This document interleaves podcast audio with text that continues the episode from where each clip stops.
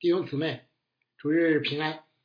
新生的教会自然会经历许多的心事。五旬节，教会首次接受圣灵浇灌；圣殿美门口，使徒首次公开行神迹，也首次遭遇官府的逼迫。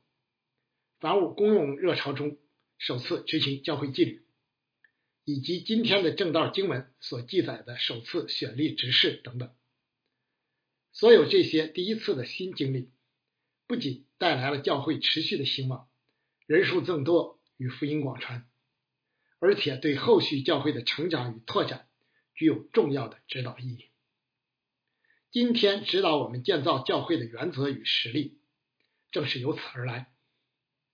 这就再次验证了经上所言：从前所写的圣经都是为教训我们写的，叫我们因圣经所生的忍耐和安慰，可以得着盼望。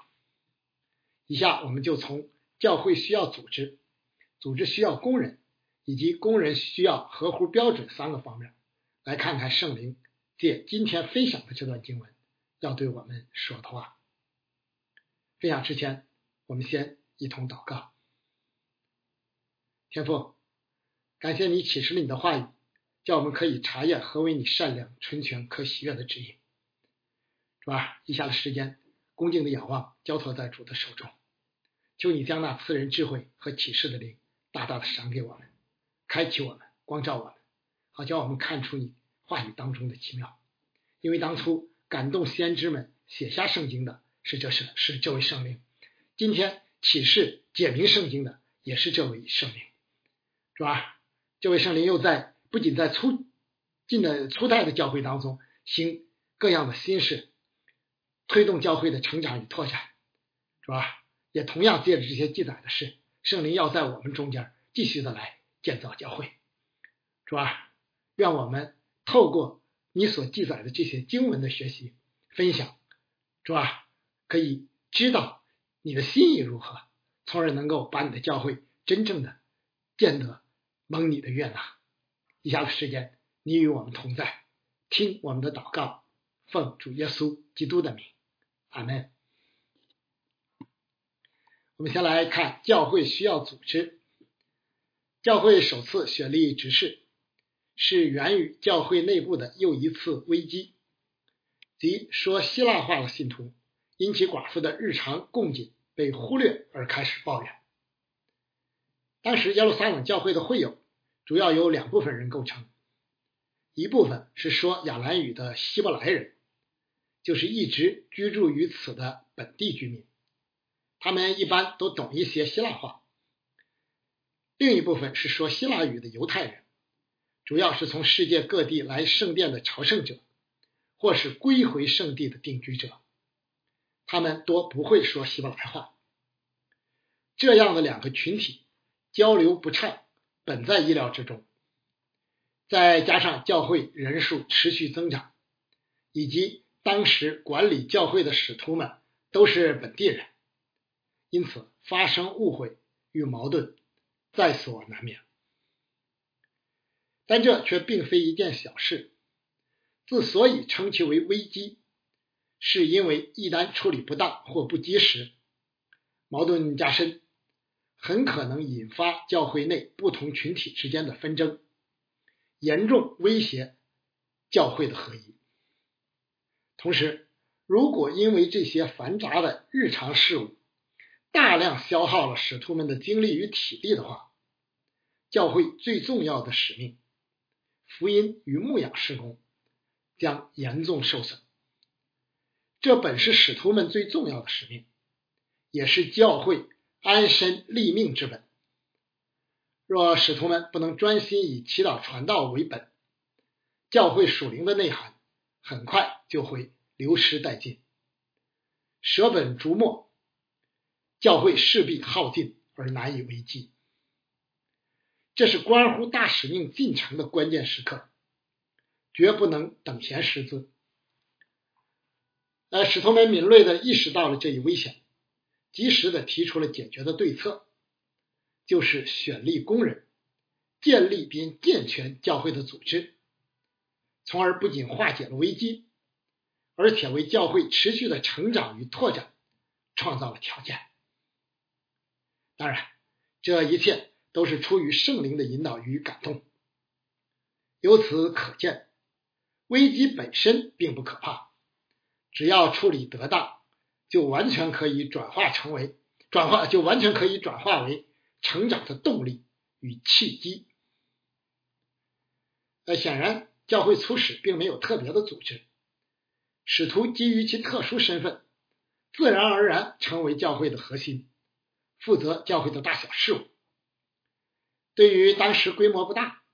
以传福音与教导基要真理为主要事工的教会，这样简单的组织是可以应付得来的。在守望教会初期也有过类似的经历，但随着人数的增多，教会事工涵盖的领域势必不断扩大。啊，就如耶路撒冷教会现在的情形，不仅有福音施工，而且有大量的词汇施工，简单的组织。就难以应付了。最直接有效的解决办法，就是增加新的教会工人，健全教会的组织，以便按着所得的恩赐彼此服侍，从而保证教会各项施工都能顺利进行。呃，当年叶忒罗在西奈山下就曾如此建议摩西设立千夫长、百夫长，分担重任。一同治理百姓。现在使徒们也同样提议选立专门的工人管理饭食，呃，这样既能保证使徒们专注于祈祷传道的核心施工，又能保证寡妇们有人照料，两全其美。当然，以我们今天的眼光看来，这样的教会组织依旧是比较简单的。虽然我们称斯蒂法。腓力等选立的七位工人为执事，但与后来教会中所设立的执事职分并不完全相同。他们的服侍范围也并不局限于词汇等行政事务，反而是在福音事工上同样大有热心与能力之人。啊，尽管如此，我们却应当看到，这是教会成长与拓展过程中。迈出的重要一步，是圣灵引导教会建造过程中的重要标志。呃，到了保罗建立教会的时候，教会组织更趋于完善，长老、执事、女执事就普遍设立起来。由此，我们可以学习的是，随着教会的成长与拓展，教会的组织也应当实施调整。以保证教会的各项事工能高效、顺畅、有序的开展，更好的完成福音与牧养的使命。无论到何时，教会的本质与所持守的真理，就是所尊崇的主耶稣基督和所传扬的福音信息，都不能有任何的改变。但教会的组织架构、施工部门。词汇形式、工人数目等等，却是应当根据需要不断调整的。固步自封、一成不变的教会是没有前途的。每当谈及教会需要组织，常令一些弟兄姊妹感到困惑，甚至是反感。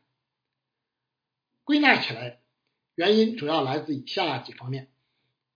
一是受严格胜诉二分神学思想的影响，认为教会既从世界分别为圣，就不应当效法世界那一套，在教会中谈组织就不属灵，这当然是一种偏见，否认了普遍恩典同样是神创造与护理不可或缺的组成部分。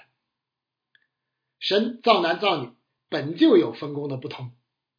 家庭本身就是最基本的社会组织，人犯罪堕落后，就更不能没有组织，否则就无法维持起码的合一与秩序。神带领以色列人出埃及到西奈山，就将他们以支派为核心组织起来，设立摩西、亚伦为领袖。到了撒马尔的时代，又在以色列中建立王国，拣选拣选大卫做王治理百姓。使呃使徒们来自的犹太会堂，为初代教会组织提供了样板。呃，伴随着福音的拓展与时代的更迭，教会的组织也越发完善起来。二是出于对迫害的恐惧。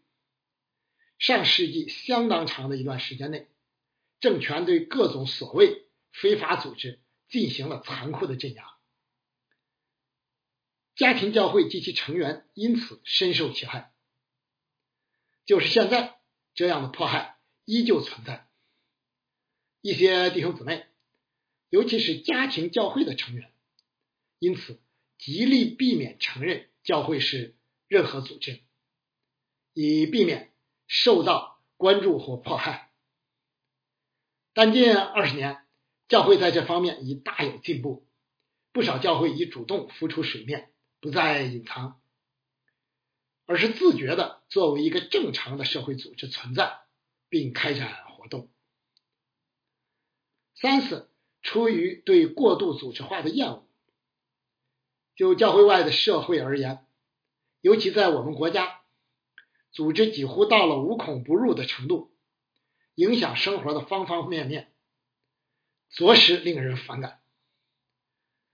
就教会内而言，在漫长的教会历史中，也发生过许多悲剧，导致人们对教会组织种种负面的看法。其实，组织本身类似工具，并无好坏之分。合神心意的组织，对教会与信徒大有益处，就如大卫的王国；而不合神心意的组织，像亚哈的王国，就有损无益了。教会既是由人组成的，又要存在于世界之中，组织就是必须的。因为无政府状态，恐怕是更为恐怖与荒唐的。如何在圣灵的引导下建立既合乎主的心意，又合乎时代需要的教会组织，需要很好的灵性与平衡的智慧。那神话教会比较早就认识到了这一点，也进行了不少有益的尝试。伴随着公开化意向的实施，我们制定了教会的章程、信约与纪律，选立了教会工人。也建立了施工部门与牧养小组等等，这些举措对于教会健康的成长、福音与牧养的有序开展，尤其是在征战中站立的稳等等，都发挥了重要作用。当然，我们依旧在探索的过程中，调整与改变在所难免。求圣灵继续引导并保守我们，能行在主的旨意中。既能发挥组织的积极效能，有助福音的传扬与灵命的长进，又能避免为组织所累，妨碍圣灵的自由运行，以及消磨弟兄姊妹服侍的热情。现在我们再说，组织需要工人，有组织就一定会有工人，既需要领导人，也需要一般工作人员。既可能是全职的，也可能是兼职的，这是社会的通例与常识。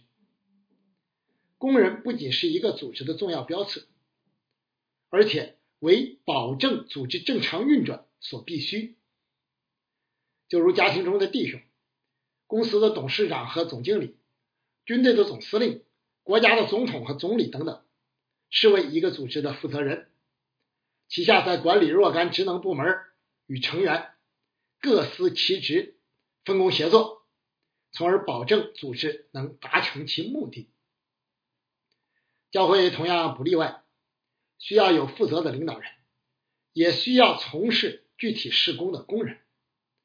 正如使徒保罗所写下的，他所赐的有使徒、有先知、有传福音的、有牧师和教师，为要成全圣徒，各尽其职，建立基督的身体。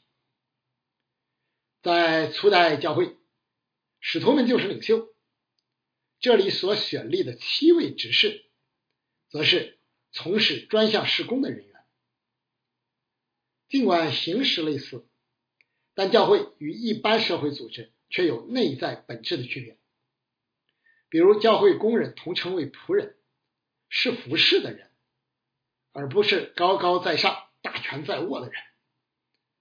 因为耶稣基督才是教会唯一的元首，所有工人，当然包括教会领袖，都是他所呼召与任命的，也是要向他交账的。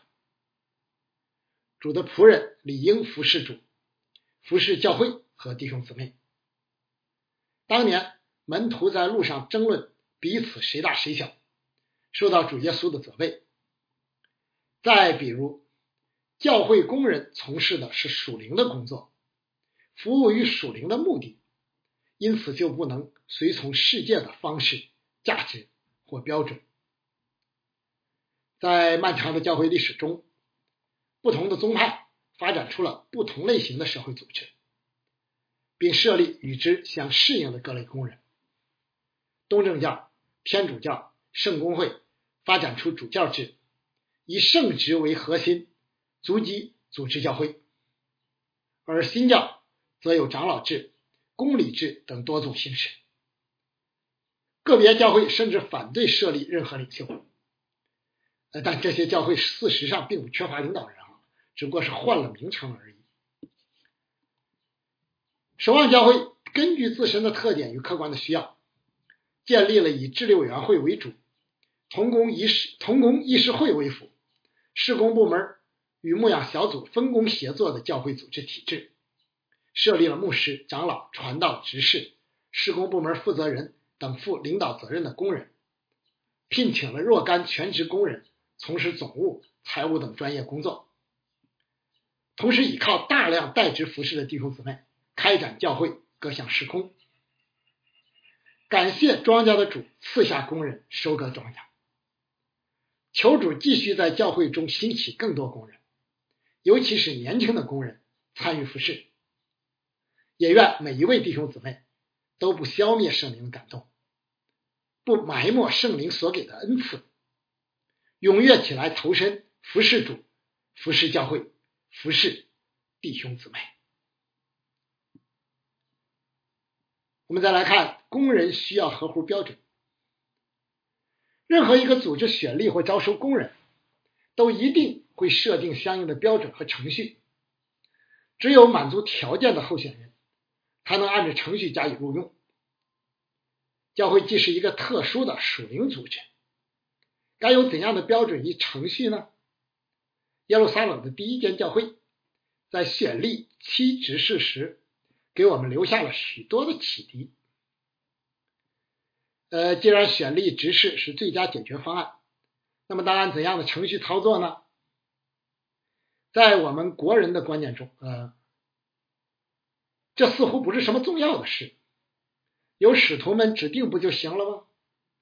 但程序并非不重要，令我们深恶痛绝的各种暗箱操作的实质。就包括程序的不公不义。如果没有公正、透明与令众人信服的选立程序，即便结果同样还是这七个人，恐怕也不能叫会众心悦诚服。其结果不但不能解决已有的问题，反而可能进一步激化矛盾，导致教会进一步的混乱与分裂。圣灵当然洞察人心。于是引导使徒们一开始就为本次选立规划了公正与公开的实施步骤。首先是由使徒提出候选人的数目与条件。使徒是教会公认的领袖，既有从主而来的权柄，又被圣灵充满，由他们启动选立施工及制定原则是再合适不过的。教会领袖作为主所委任的仆人，在发起教会施工，并为之并为之设立基本原则或规划方向上，往往具有特殊的地位与作用。这是凡事都要规规矩矩的按照次序行的具体体现，也是我们自己服侍的经历。其次，是由会众选举出斯提凡等七人，会众的参与不仅可以保证选立过程的尽可能公平，令众人心服口服，而且更重要的是可以由此印证出主的拣选。我们祷告，求圣灵显明他对教会的带领。通过会众的参与，就是途径之一。为此，守望教会的章程规定了若干会众参与的印证程序。啊，注意哈，不是决定，而是印证。耶稣基督是教会的元首，唯有他才有决定权。而会众的投票看起来很像一般。社会组织的选举或决定，但实质却是印证，是为要由此显明主耶稣基督的心意，显明圣灵的引导与带领。从一般意义上讲，这类公开的印证，不仅对教会，对社会同样是美好的见证。在我们这个国家的这个时代，这一点尤其明显。记得一零年，在老故事印证牧师与执事教会的公开、公正与严谨，令令当时在场的一些外邦人也颇为信服。这次选举出的七个人，看名字可能都是说希腊话的犹太人，甚至包括一位归信，哎，这个归信也就是受过割礼哈的外邦人尼格拉。这不仅可以有效的平息说希腊话之人的不满，弥合不同语言群体间的裂痕，而且为福音最终向外邦人拓展迈进了一步。啊，最后是由使徒祷告并按手在他们头上，可不要小看这一步，这代表七位选立的执事获得了最终的属灵确认与权柄。从此可以开始在教会的服饰。啊，案例圣职，呃，天主教称为封立哈，这个是他们七尺圣礼之一啊，是教会重要的礼仪，有悠久的传统。作为牧师，我们在一零年通过会众的印证后，本当实时安排案例仪式，只是由于征战的原因，一直延迟至今。我一直盼望能在进入新堂后举行牧职案例仪式，求主早日开出路。仅有程序公正是不够的，候选人必须候选候选人满足必要的条件才是实质所在。使徒列出的条件包括以下三方面：一是好名声，不仅在教会内，也在教会外，也在教会外。这是起码的见证。一个为人所非议、名声不佳、见证差的人，比如性情比较古怪，或是家庭不和，或是喜欢家长里短等等的人，通常都不合适在教会服侍。俗话说：“群众的眼睛是雪亮的。”一个人的名声，恰恰体现了会众客观的评价。